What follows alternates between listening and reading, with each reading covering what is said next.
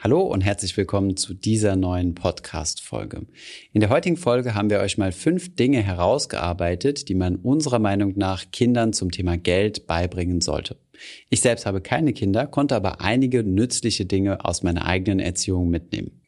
Diese Folge kann natürlich nicht den Anspruch haben, vollständig zu sein. Das heißt, wenn es noch Punkte gibt, die euch hier fehlen, die unbedingt mit aufgenommen werden müssen, dann schreibt uns das doch gerne in die Kommentare unter unserem Podcast auf finanzus.de slash podcast.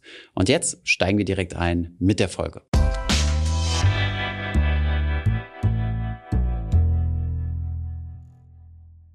Wichtig zu wissen ist, dass Kinder vor allem durch Nachahmung lernen. Also sie machen im Endeffekt genau das, was sie durch ihre Eltern vorgelebt bekommen. Hierfür sind sie sehr empfänglich. Deswegen ist es wichtig, den Umgang mit Geld im eigenen Haushalt vorzuleben. Was das konkret bedeutet, haben wir mal in fünf Punkten für euch ausgearbeitet. Diese Liste ist natürlich nicht vollständig. Wenn ihr zum Beispiel Vater oder Mutter seid, dann schreibt es doch gerne mal unten in die Kommentare, ob es auch Dinge gibt, die ihr euren Kindern beigebracht habt im Umgang mit Geld.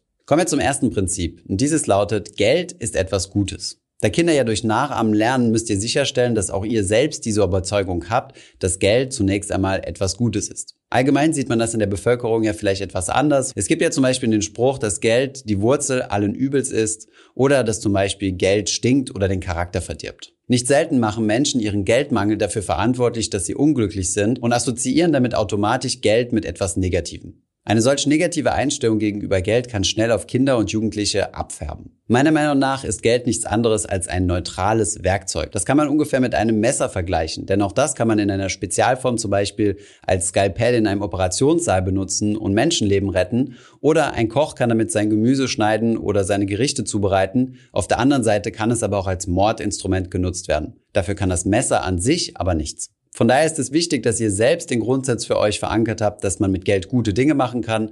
Man kann sich damit zum Beispiel Freiheiten erkaufen oder auf der anderen Seite sogar spenden. Und man kann seiner Familie zum Beispiel etwas Gutes tun, zum Beispiel die Eltern ein bisschen früher in Rente schicken oder seinen Kindern die Ausbildung finanzieren. Wenn ihr diese Überzeugung verankert habt, werdet ihr diese auch auf eure Kinder übertragen. Kommen wir mal zum zweiten Prinzip und dieses lautet, über Geld spricht man. Ihr solltet mit euren Kindern offen über Geldthemen sprechen, zum Beispiel über Gehalt, wie viel etwas kostet, dass es Geld quasi nicht unendlich viel gibt und dass man für Geld in der Regel eine Gegenleistung erbringen muss. Eure Kinder müssen nicht euren genauen Vermögensstand kennen, denn da besteht vielleicht ein Risiko, dass sie es im Kindergarten oder in der Grundschule ausplappern. Sie sollten aber auch kein Schamgefühl gegenüber Geld entwickeln, was dann vielleicht in späteren Lebenssituationen sich negativ auswirken könnte. Zum Beispiel, dass man sich nicht offen traut, über Gehaltsverhandlungen zu sprechen. An dieser Stelle habe ich auch nochmal einen guten Buchtipp für euch. Dieser lautet Ein Hund namens Money. Das ist ein Kinderbuch, wo es um das Thema Geld geht. Auf der einen Seite Geld verdienen, auf der anderen Seite aber auch sparen und teilweise sogar um das Thema investieren. Mein Vater hat mir dieses Buch sehr früh gegeben und ich glaube, es hat an meinem Geldmindset auch schon die ersten Fundamente gelegt. Kommen wir zum dritten Prinzip, beziehungsweise eher zum Learning, also was ihr euren Kindern beibringen solltet. Und das wäre, wie man budgetiert, also wie man mit einem Budget umgeht. Sehr viele Dinge kann man in der Theorie lernen, bei anderen ist es doch wichtiger, Praxiserfahrung zu sammeln. Und so ist es vermutlich auch beim Geld. Hier zählt die Praxiserfahrung und deswegen solltet ihr euren Kindern auch ein regelmäßiges Taschengeld bezahlen, um ihnen zu ermöglichen, schon mal eigenes Geldmanagement zu üben. Mit dem ersten Taschengeld werden die Kinder lernen, dass es nicht unendlich viel Geld gibt und dass man es sich einteilen muss. Vermutlich werden sie direkt das erste Taschengeld für Dinge ausgeben, die sie direkt möchten und werden dann feststellen, dass sie bis zur nächsten Zahlungsperiode noch ziemlich lange warten müssen. Vielleicht lernen sie dann, sich das über einen längeren Zeitraum aufzuteilen. Je älter eure Kinder werden und je näher sie dem jugendlichen Alter kommen, desto mehr solltet ihr von einem Taschengeld zu einem sogenannten Budgetgeld transferieren. Das bedeutet, ihr solltet das Taschengeld aufstocken, gleichzeitig euren Kindern beziehungsweise in dem Fall dann Jugendlichen auch mehr Kosten mit übertragen. Wenn ihr zum Beispiel bisher die Handyrechnung bezahlt habt, solltet ihr dem Kind das Geld für die Handyrechnung geben, es aber gleichzeitig auch die Handyrechnung dann bezahlen lassen. Vielleicht lernt es dann zu optimieren und sich vielleicht einen günstigeren Handyvertrag zu suchen. Dasselbe könnte Anwendung finden für zum Beispiel Kosmetikprodukte oder Kleidungen. Ihr könntet eurem Kind auch bereits ein Junior-Konto einrichten, wo ihr das Taschengeld direkt auf ein Konto überweist und ihm dann eine EC- oder Kreditkarte zur Verfügung stellt. Diese Ausgaben sollten natürlich nur auf das Guthaben begrenzt sein. Sollte euer Kind das gesamte Taschengeld bereits verpulvert haben, solltet ihr hier hart bleiben und keinen Vorschuss auf das nächste Taschengeld gewähren. Also sprich, keinen Kredit einräumen. Meiner Meinung nach ist es sinnvoller, Kindern mehr Taschengeld zu geben, damit mehr Budget und mehr Freiheit, als ihnen regelmäßig Dinge zu kaufen, die sie gerne hätten. Manchmal sind die Dinge, die die Kinder gerne hätten, aber auch deutlich teurer als das Taschengeld. Aus diesem Grund werdet ihr ihnen schnell das vierte Prinzip beibringen können und dieses lautet, zeige Kindern, wie sie sparen. Wer sich größere Wünsche erfüllen möchte, wird das vielleicht nicht mit einer einzigen Gehalts- oder Taschengeldzahlung erzielen können.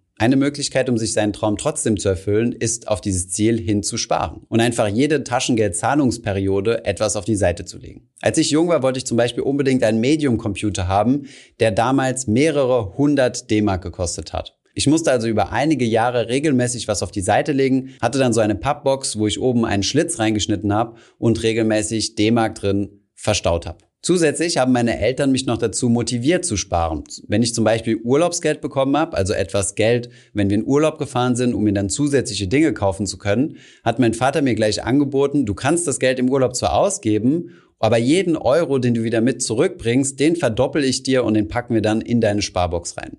Natürlich habe ich es mir dann im Urlaub gut gehen lassen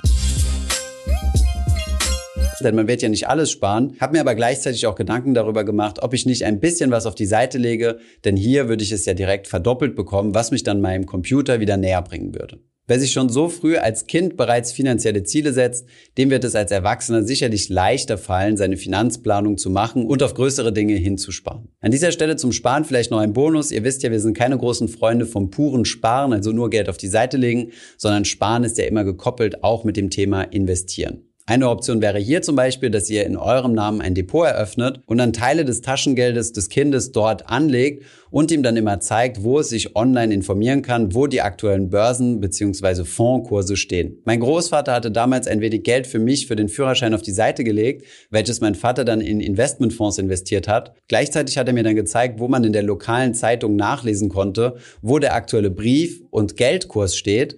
Ich habe mir dann herausgesucht, welchen der beiden ich nehmen muss und habe den dann immer mit meinen Anteilen multipliziert und konnte dann so jeden Tag nachrechnen, wie viel Vermögen ich denn gestern hatte, denn die Zeitung hat ja natürlich keine Realtime-Kurse. Eine weitere Möglichkeit, schneller an seine Sparziele heranzukommen, wäre es, die Sparquote zu erhöhen, indem man sich zusätzlich zum Taschengeld noch etwas dazu verdient.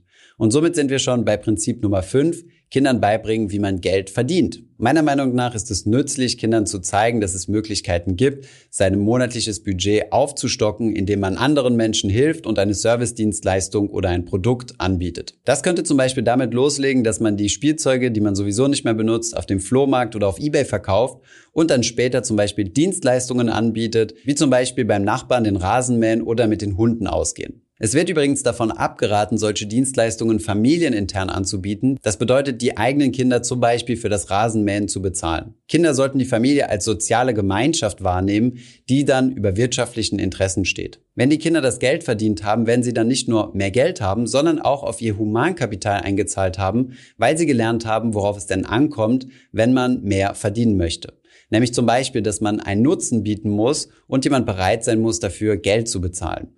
Oder dass man lösungsorientiert denkt und sich nicht von Problemen aufhalten lässt, sondern sich selbst Gedanken darüber macht, wie man an mehr Geld kommt, statt einfach nur die Eltern zu fragen. Dadurch sollten die Kinder lernen, dass Geld eine positive Kraft in unserem Leben ist, die uns unterstützen kann und dass es doch tatsächlich etwas besser ist, mehr davon zu haben, als immer zu wenig. Wenn ihr übrigens totale Finanz-Nerd seid und es euer Passionsthema ist, so vielleicht ein bisschen bei mir, dann solltet ihr verhindern, euren Kindern große Finanzvorträge zu halten. Das könnte sie nämlich langweilen. Eine bessere Herangehensweise ist hier sehr wahrscheinlich, das Ganze immer im täglichen Leben vorzuleben. Wenn dann eure Kinder Interesse für das Thema zeigen, könnt ihr ihnen ja immer mehr und mehr erzählen. Kommen wir zum Abschluss des Videos mal noch zu einer besonders kritischen Frage. Und zwar würde mich mal interessieren, wie viel Taschengeld ihr entweder euren Kindern bezahlt, beziehungsweise wie viel Taschengeld ihr damals von euren Eltern bekommen habt. Schreibt es gerne mal unten in die Kommentare. Das ist nämlich immer ein viel diskutiertes Thema, was da so die richtige Größenordnung ist.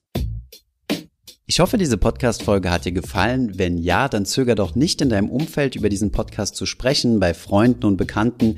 Ich denke, es gibt auch in deinem Umfeld viele Menschen, die sich für das Thema finanzielle Bildung interessieren oder interessieren sollten. Wenn du auf iTunes bist, würden wir uns auch freuen, wenn du uns eine positive Bewertung dalässt. Das hilft uns, den Podcast noch einfacher auffindbar zu machen. Alle wichtigen Links und Verweise findest du wie immer in den Show Notes zu diesem Podcast. Vielen Dank fürs Zuhören und bis zum nächsten Mal.